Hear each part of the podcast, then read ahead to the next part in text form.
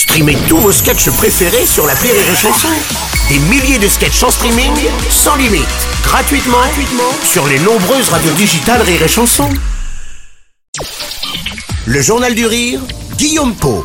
Nous sommes le mercredi 31 janvier. Bonsoir à tous et bienvenue dans le Journal du Rire. Il est chroniqueur aux côtés de Yann Barthès dans l'émission Quotidien, mais il est aussi et surtout humoriste. Après un gros succès sur la scène parisienne, Pablo Mira est en tournée dans toute la France. Il présente en ce début d'année Passé Simple, son deuxième one-man show, un spectacle brillant dans lequel l'artiste s'intéresse aux années 90, sa décennie de cœur. Comme tous les gamins des années 90, j'ai grandi en étant H24 devant la télé. C'était un peu une seconde maman pour nous. Hein. On regardait tout et n'importe quoi.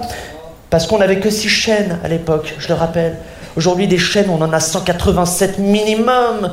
C'est trop, c'est trop. Est-ce que le monde a besoin d'Equidia? Pablo Mira s'interroge sur l'évolution de notre société au cours de ces 30 dernières années. Il est drôle, touchant et nous propose de découvrir ainsi une autre facette de lui. Sur fond de culture pop, l'humoriste dresse un constat tendre sur les années 90, décennie avec laquelle il a grandi. Moi, je suis de 85, donc les années 90, j'ai eu entre 5 et 15 ans. Donc, c'est-à-dire enfance et adolescence. Et c'est pendant ces 10 ans où j'ai bouffé un paquet de références culturelles, de, de contenu, d'émissions, de musique, de tout. Et que j'ai encore aujourd'hui, que je trimballe avec moi aussi, des façons de voir le monde, des façons de, de, de faire de l'humour aussi. C'est vraiment pendant cette période-là que plein de choses se sont structurées en moi, quoi. L'évolution de la télévision, l'arrivée d'Internet et de son modem au bruit strident, les jeux vidéo sur Nintendo, les boys bands, l'identité sexuelle, les sujets abordés sont très nombreux. Les références évoquées par le plus grand nombre d'entre nous, comme ce sketch sur les bonbons, l'un des temps forts du spectacle, un moment très drôle autour de l'alimentation des ados dans les années 90. Boule coco, je parle pas de celle qu'on trouve au traiteur asiatique, hein, et qui ressemble à des testicules d'octogénaires qui en ont le goût d'ailleurs. Moi si, j'ai goûté. Non, les boules coco, je parle de ça. Peut-être que vous avez connu. Un sublime morceau de craie recouvert de copeaux de papier crépant. Ça, c'était tellement sucré qu'une seule bouchée pouvait absorber toute l'eau de ton corps.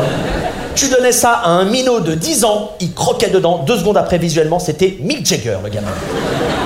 Un spectacle tendre dans lequel on retrouve une nostalgie positive, de l'autodérision et cette période emblématique pour Pablo Mira, mais aussi pour des millions d'entre nous.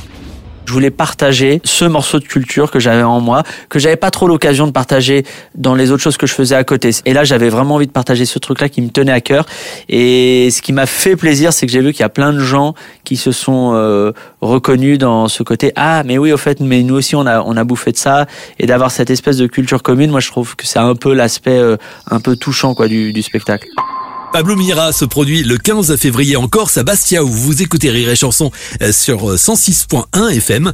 Vous le retrouverez également le 30 mars à Montpellier. Toutes les dates de cette grande tournée sont à retrouver dans les points de vente habituels.